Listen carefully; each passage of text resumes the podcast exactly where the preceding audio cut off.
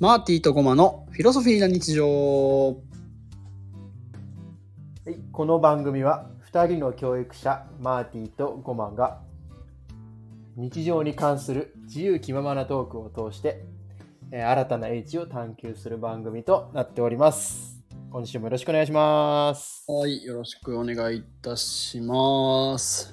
日常に関する、なんかあんまりプライベートな話、パーソナルな話、あんましてないっすよ ね。そうです ね。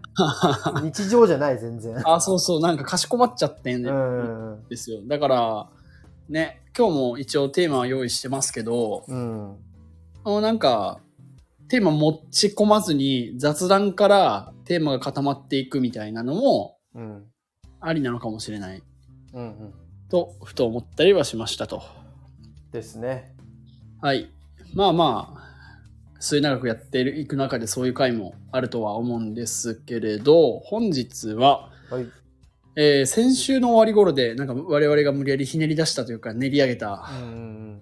あのーテーマ、最近読んだ本、なんか良いのありましたかっていうところでうん。う、んうん。まあもうお互いが思いついたものをぶっつけ合うみたいな感じでいいかなと思うんですよ。そうですね。うん。なんで、もう、さみだれでいこうと思うんですけど、はい。なんか出そうですかなければ私からいきますが。ちょっと僕は何も出そうにない んで、マーティさんからお願いします。ないやつはもうずっとないよ、それは。はいはい。うーん、そうですね。これはどっかで報告した気もするんですけど、ごまさんに。い うん、や、漫画のね、手塚治虫ブッダはやっぱ良かったですね。ああ、はいはい。全部読んでます。火の鳥は読んだ火の鳥はもう読んで、ああ、ブッダは読んでない。ブッダ読んでないですね。ああ、えっとね、まあ、ざっくり紹介すると、うん。まあ、ブッダの一生。うんうん。プラスアルファで、なんか様々なキャラの、こう、オムニバス形式で、いろんなキャラクターのこう、生い立ちとかが出てくるっていう。おそいつらが、こう、ブッダを核に集まっていく。お、なるほど。で、そうそう、サイドストーリーみたいなのも結構面白くて。ええそうそうそう、まずその、だ一巻で釈迦が出てこない。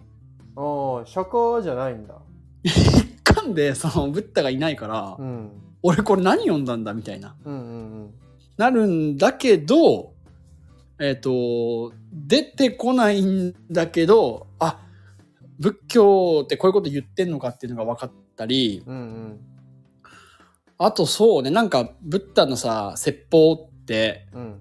なんか、いわゆる個別最適なアドバイスというかさ、うん、確かに、あるああるの、その人の文脈でさ、伝えるみたいなやつあるじゃん。ありますね。あれが、なんか、その、オムニ今、オムニバスでって言ったんだけど、そのうんサイドストーリーのキャラクターにこっちが感情移入してるから、うん。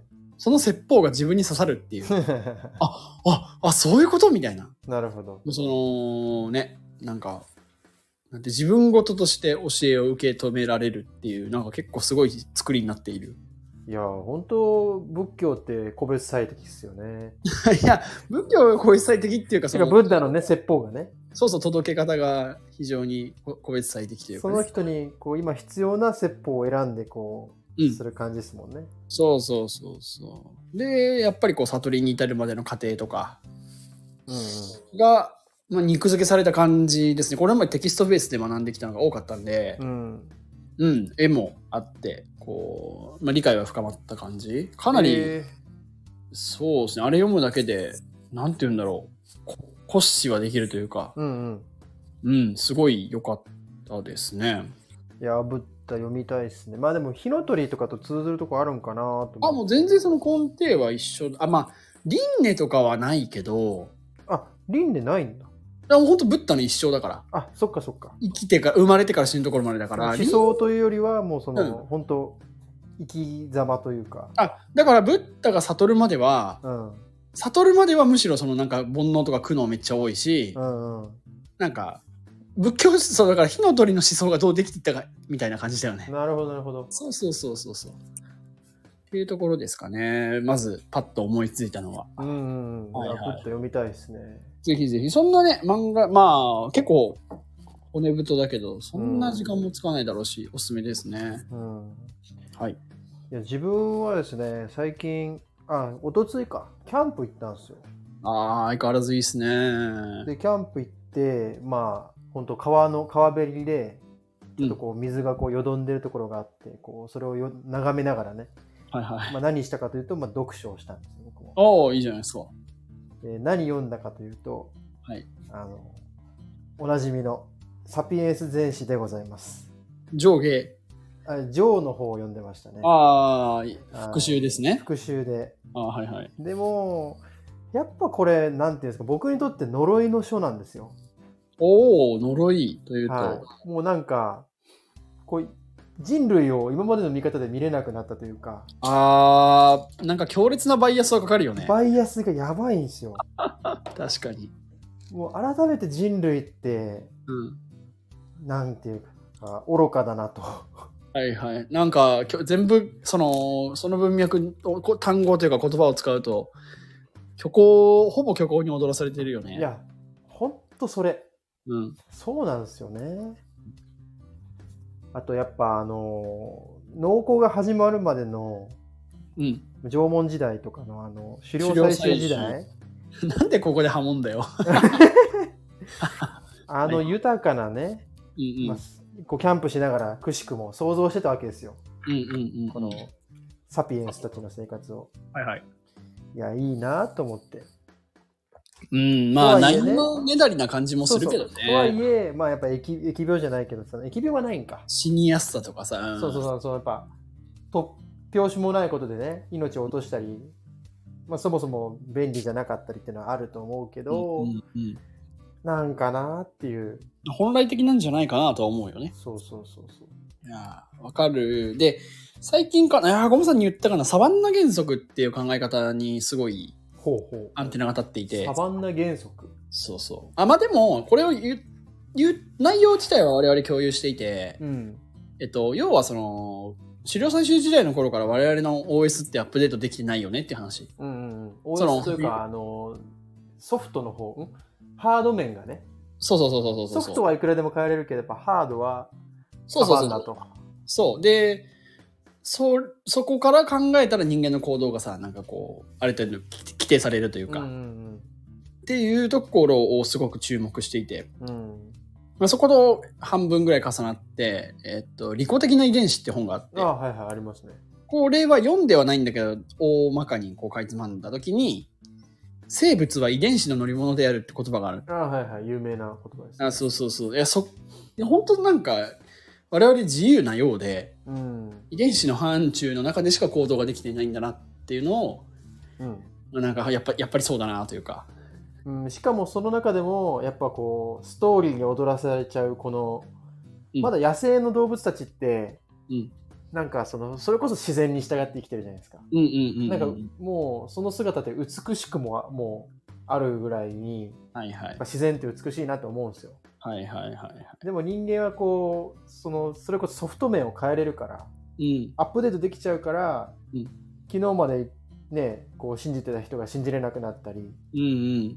しちゃうわけじゃないですかうんうんうんうんそこがやっぱなんだかなっていう。うんめちゃめちゃねさっきのブッダと重なるところがあってまさかなんですけどおその未来が予知できることが未来で予知ができちゃうからうん。 それで悟りを開く少年が出てくるんですよはいでなんかもうあと8年後に死ぬみたいな自分は死ぬみたいなほうほでし死も見えてる自分のう。うんうんでもだからもう何も怖くないみたいな。うん。そで、それが、ブッダが、その釈迦が、うんそのお前死が怖くないのかみたいな。でうん。も死を怖がってるのは人間だけだよ。うん。虫。も動物もうん死ぬその瞬間まで本気でただ生きてる。うん死を怖がって生きてるのは人間だけだみたいな。うん。なるほど。なんか、おかしいなってすごい思った。うん、いや、もうなんか面白いのは、もう面白いって言っちゃあれですけど、うん変なのって言ったらいいかな。やっぱ動物の中で自殺するのって人間だけじゃないですか。あ、どうなのこの話前、ゴマさんとしたことあるけど、うん。え、なんか、わからん。え、フィクションかななんかその、めっちゃ集団で飛び降り自殺するネズミの話か知らんえ、そんなのいるえ、なんかその生物界には、のうんうん。数をなんかバランス調整するみたいな働きがあってああ。増えすぎると減る種族がいるみたいなの聞いたことあるよ。へえうん、なんとなく。ああまあそれはあるんだまあまあでもでもいやでも自殺の異常性はわかる言ってもわかる。うんいやなんかねうんやっぱその生きてるよりも死ぬ方が楽っていうフィクションを信じちゃうっていうえー、でも、いや、フィクションなんか、俺そこまで思ってしま フう。ィクションとしましましょうよ、それは。いや、いや、い生や、を受けたんだから。あ、そう。あ、フィクション。あ、あーフィクション。 うんそフィクションか。ああ、まあ、精神上、あまあ、そう、まあまあまあいいや。あんま言及せんとこは。うんまあでもね、苦しんでる人いるのも事実だし。 そうですね。うん。うんフィクションのせい。あ、でも、ネットで今調べたら、自殺する動物いますね。何が出てきましたなんか今ね、今チャット GPT に書かせてるんですけど、チャット GPT の情報怪しいからな。あ、えチャット GPT っていうか、まあ、えっと、あれ、Bing AI。ああ、あの、一応ブラウザのね、そうそう、データも GPT-4 入ってる。これ結構信頼性高いですよ。レミングっていう動物と、うん知らん。ターシャっていう動物ちょ、ちょ、ちょ、と、怪しいって、怪しいって。自爆アリっていうやつがいますよ。自爆ありうん。爆弾今みたいな。まマジで爆弾魔みたいなことしてますよ。今み自たいな。爆アリは敵に襲われた時に爆発して、粘性の液体を敵に貼り付けて身動きを停止させ、うん液体に含まれるフェロモンで周囲の仲間に危険を知らせるらしいです。で。なんかそれ、あれだね、目的があるじ死じゃん。だからその、うん、そうだね。自爆アリはいい、いいで すね。いい、非業の死を遂げてる。ターシャっていう生き物は、ちょっとどんな生き物かわかんないけど、ストレスがかかると自ら木から落ちて地面に頭をぶつけて自殺するらしいんですすごいね。よ。これ人間っぽいっすね。人間味あるねうん。ち。ょっとス調トべレて。ス疎開じゃん。スト木っレてス言疎ってるか開。ら多分猿みたいな生き物なんですかね。あー、近いんかな。で、レミングっていう生き物は集団自殺をすると。あ、それじゃないさっき言ったやつ。うんうんあなんかレミングは3、4年周期で個体数が急激に増減することが知られており、ほらほら個ほら体数が大増加すると、ほらほらほら集団維持をはじめ、まあ、一部が海に落ちて死ぬと。あ、そう、いや、想像通り。崖から飛び降りるみたいなやつ。うん、でもこれは自殺ではなく事故とされてるそうですよ。え、そうなんあ、あった。ターシャは、あ、そう、えっと、今言ったレミングはネズミみたいな生き物はいで、はいはい。ターシャは猿みたいな、目が、目がでかい猿みたいな生き物ですね。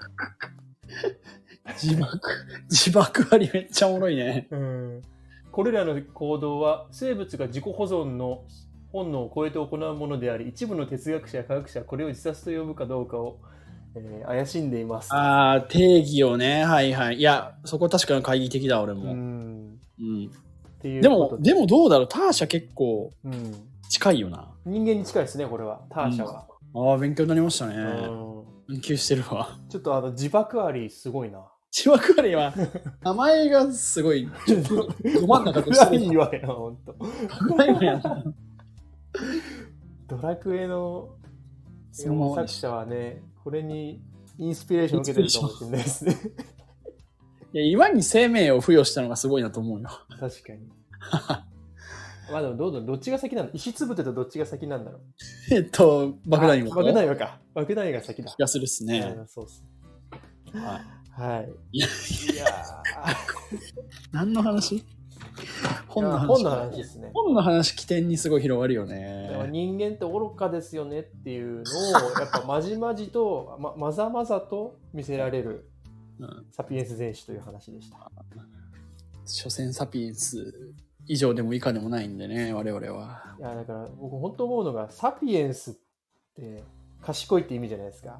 はいはい。それを自分自身につけてるっていうのがもうなんかもう愚かしいっすよね。愚かっす愚いよね。でもす多ごい分そういうストーリーを信じれる集団を作ってきたのはもう人類種としてはサピエンスだったんでしょうねああ、せ戦略としては。戦略としてああ、まあそうね。まあどうかわかんないですけどねもうだってこれからサピエンス、もうさもうサピエンスじゃない時代も近いじゃないですか。うん大体人類ねもう先進国減ってますからねいや、っていうか、その、もう、もう、もう、もう AI がとかさ、ああそういうこと賢いの文脈ではさ、もうちょっと、叶いませんぜ、みたいな。まあでもそれ作ったのはねサピエンスですサピエンスだから。それはもうサピエンスの功績として、なるほどね。うん、いいんじゃないですかね、うんいや、ルーデンスを強化するというか、こう、うん、肯定するというか、あー遊び一生遊んで暮らしたい。ああ、もうルーデンスの時代来るかもしれないですルーデねン。スしかやることないですよね、マジで。うん、確かに。いや、本当まあ、ちょ、今日はこの辺にしときますけど、うんあの、な経済合理性とか役に立つの文脈って、うん、どんどんもう人間じゃなくてよよくねってなっていくと思うから、うん、うん、うん。こっからマジで人間力とか、こいつと一緒に遊びたいとか、こいつと一緒になんかやりたいみたいな、うん、人間力とかおもろい力しか勝たんと思ってたりする。そうね。いや、まあ結局、あの、あっちゃんが人生は人喜ばせ合戦だと。あのー、言うとるやないですかちょ YouTube 大学で。っと待って、えっと、夢を叶えるぞか。夢を叶えるぞかな。うん、あの、うん、そうそうそう。はいは結い局、多くの人に喜びを与えられる人にやっぱ集まるんでしょう。そうういんう、うん、それははそうだよね。喜ばしてほしいもんね、みんな。だけどどうやって喜ばせるかっていうゲーム。結局ゲームですかね、やっぱり。開き直ってね、どううんこのゲームを生きるか、楽しくプレイするかっていうところじゃないですかっ。ていうところですね。生存戦略みたいな話、来週。 自分自身の。